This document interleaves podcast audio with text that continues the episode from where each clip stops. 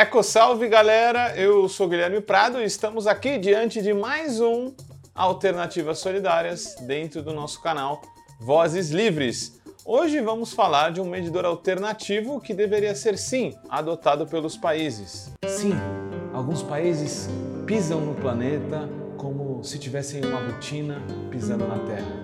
Outros países pisam levemente, descalços, como se fosse na areia, e com um ventinho essa pegada some. É a pegada ecológica que coloca com clareza algumas falhas do PIB. A principal é que na real o PIB nos diz que estamos ficando mais ricos. Só que quando estamos ficando mais ricos à custa é, da nossa capacidade de ser feliz no futuro, na verdade estamos ficando mais pobres. Isso se dá porque muitas vezes o crescimento se dá impactando, uh, por exemplo, a produtividade do solo, o que nos faz produzir menos comida.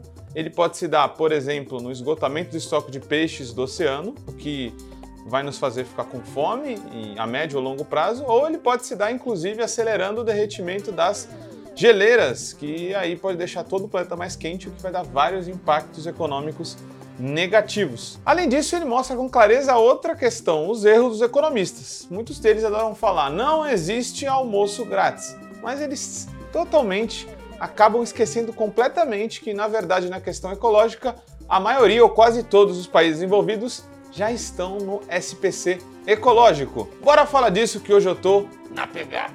Diferente da gíria, Aqui, ter uma pegada monstra é ruim. A pegada ecológica mede a demanda por riqueza natural e a capacidade da natureza nos suprir. Bom, tudo aquilo que precisamos para viver, sob o aspecto do consumo, é, no fundo, natureza. A pegada ecológica, do ponto de vista da demanda, contabiliza toda a riqueza natural necessária para abastecer um padrão de consumo de uma população ou de uma pessoa. Sim, quanto mais gente, mais produção, mais pressão sobre recursos naturais colocamos e mais competitividade por aqueles recursos temos também. Em outras palavras, a pegada ecológica mede toda aquela riqueza necessária para produzir os recursos que suprem dado nível de consumo de um país ou de uma pessoa. Isso inclui, por exemplo, uma necessária quantidade de comida, produtos derivados de plantas, produtos de origem animal, produtos da floresta, como madeira, por exemplo, e também a infraestrutura, um espaço para uma infraestrutura para poder suprir necessidades daquela determinada sociedade ou pessoa. Ela também considera a reserva natural necessária para absorver os dejetos que derivam daquele consumo, especialmente as emissões de carbono. Aqui nesse sentido é bom lembrar de um termo para nós da economia ecológica muito importante, o sumidouro. Vamos lá, voz da consciência. Os sumidouros de carbono, carbon sinks em inglês, são lugares, atividades ou processos que absorvem mais dióxido de carbono do que emitem.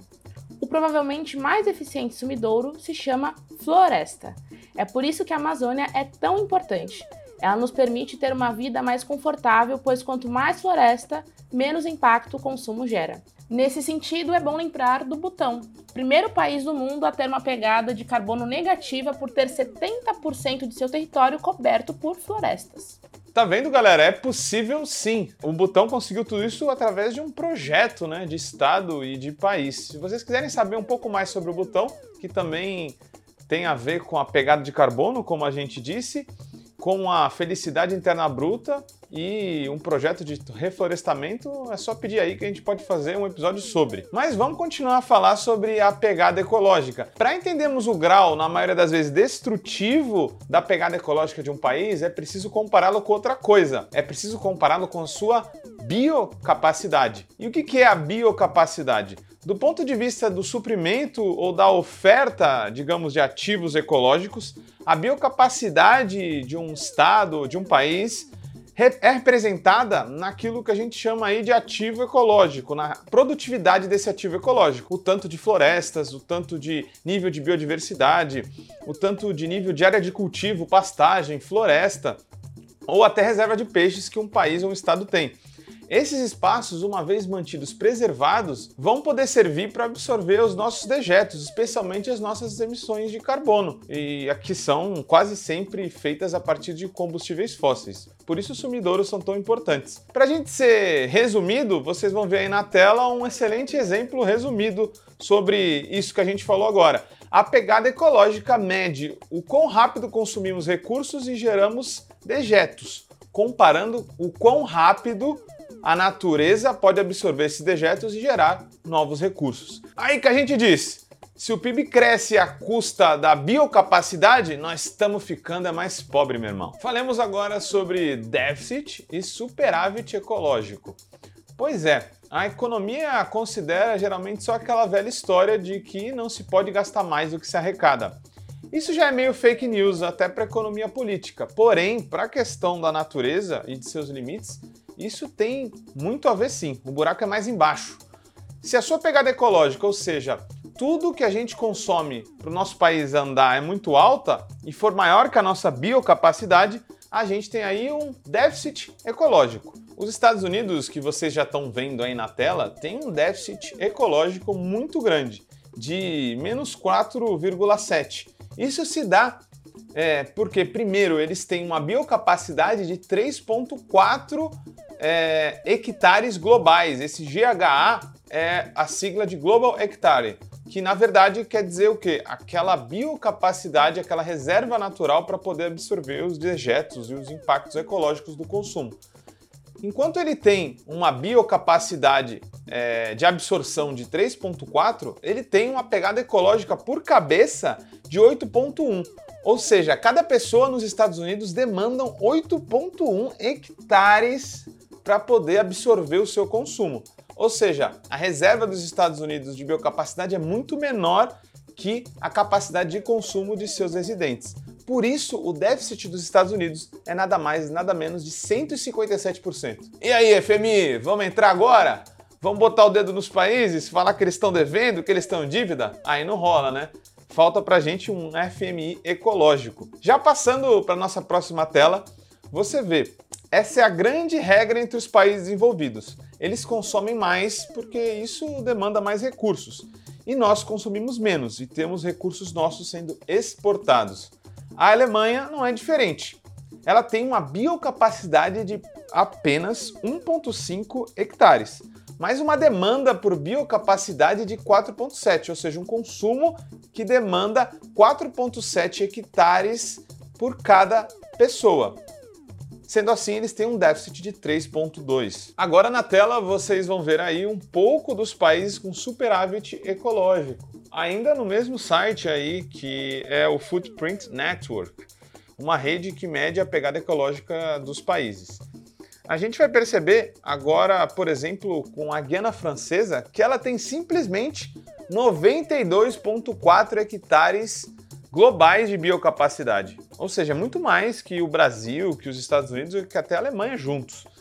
E ela tem uma demanda de apenas 1,9 hectare global para cada cabeça de seu habitante.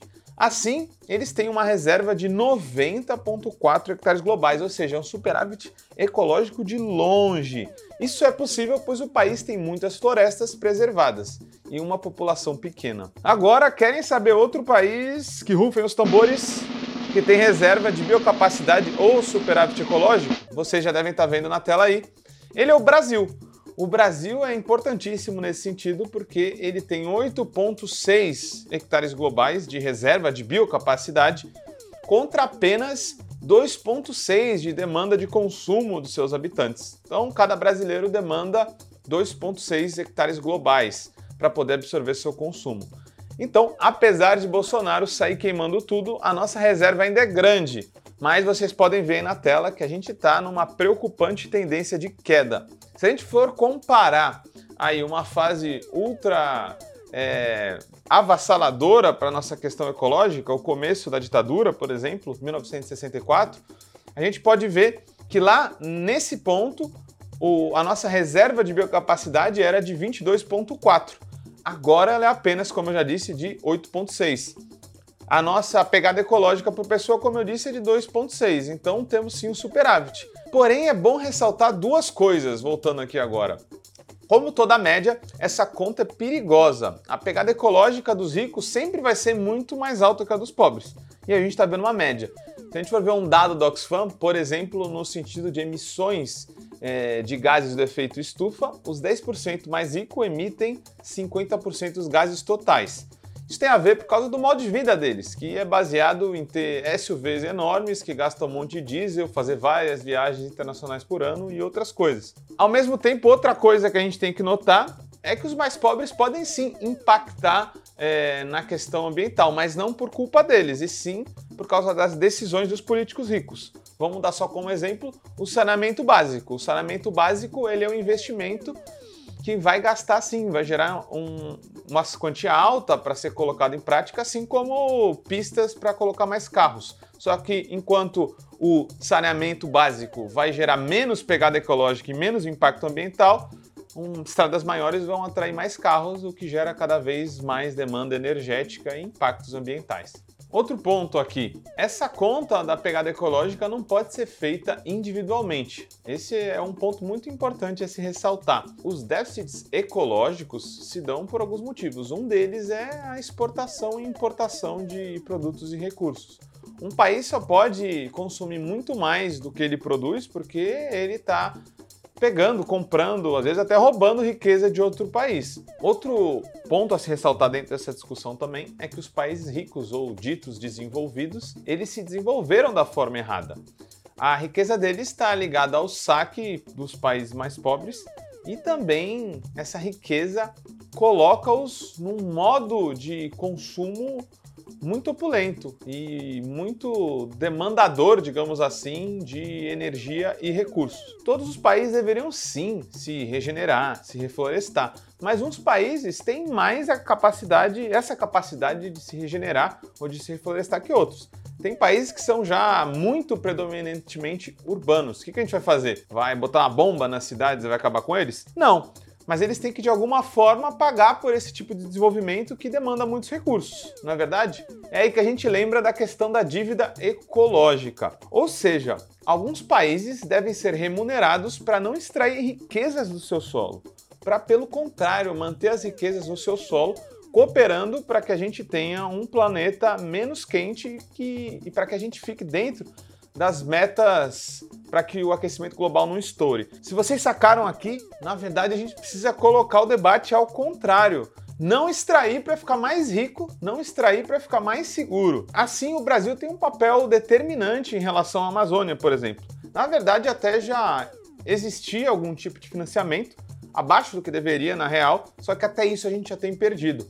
A gente sabe que isso tudo tem a ver com Bolsonaro e a, tua, sua mania de botar madeireiro para devastar toda a floresta e queimar tudo e atacar os nossos indígenas, na verdade, muito responsáveis pela preservação que a gente ainda tem. Agora, nessa lógica de virar a cabeça para baixo, ponta cabeça, na verdade, o debate sobre extrair ou não extrair, sobre riqueza também, a gente teve uma política pública de pós-desenvolvimento ou pós-crescimento que aconteceu no Equador. A iniciativa Yasuni ITT era um parque na região amazônica, onde existe uma reserva de petróleo muito grande e os movimentos sociais conseguiram, junto do governo na época Rafael Correa, com que aquele parque não fosse explorado, não fosse extraído o seu petróleo e que o Estado do Equador procurasse financiamento para que ele fosse, na verdade, preservado, porque eles estão, em última, fazendo um serviço ecológico pelo planeta e principalmente para aqueles países que já consomem mais do que deveriam.